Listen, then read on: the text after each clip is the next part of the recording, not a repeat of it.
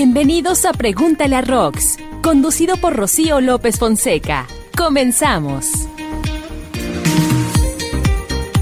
Gracias por estar en su canal Pregúntale a Rox. Rocío López Fonseca le agradece el favor de su atención. Hoy tenemos un aviso importante. Todavía hay lugares para voluntarios que quieran participar en la fase 3 de la vacuna contra el virus de inmunodeficiencia humana, VIH, que provoca el SIDA, que se realiza en el Hospital Civil de Guadalajara Fray Antonio Alcalde.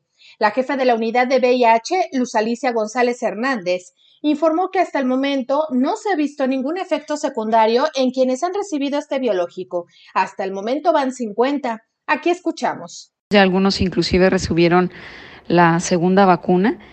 Eh, cinco sujetos más están listos para ser vacunados la próxima semana y ocho sujetos más listos para ingresarse también en los próximos 10 días para ser ingresados al estudio. Eh, aún tenemos 21 lugares libres para eh, las personas que quieran participar. En realidad nos ha ido bastante bien, gracias a Dios hemos tenido muy pocos eventos este, secundarios, eh, ninguno serio y pues bueno, lo que habíamos platicado, ¿no? Como lo que se está reportando pues a nivel mundial em, son eventos secundarios esperados tras una vacunación, así como lo, lo, pueden presentar las personas que se vacunan contra la vacuna contra la influenza, por ejemplo.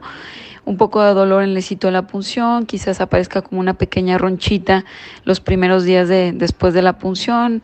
Hay algunos sujetos que han mencionado un poquito más de cansancio, pero en realidad pues nada grave, nada serio hasta ahorita. Este protocolo de investigación consta de cuatro dosis y durará 12 meses. El teléfono de WhatsApp al que se pueden comunicar para solicitar información y ver si son candidatos para probar la vacuna contra el VIH es el 33 11 10 12 00.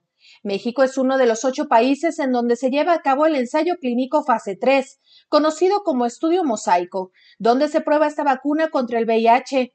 Este ensayo se lleva a cabo en la Ciudad de México, Guadalajara y Mérida. Según datos de la Organización Mundial de la Salud, desde que fue identificado el VIH, ha causado la muerte de 20 millones de personas en el mundo. Gracias, hasta aquí la información. Rocío López Fonseca estuvo con usted. Sígueme en mis redes sociales en Facebook, Twitter, Spotify, SoundCloud. Pregúntale a Rox.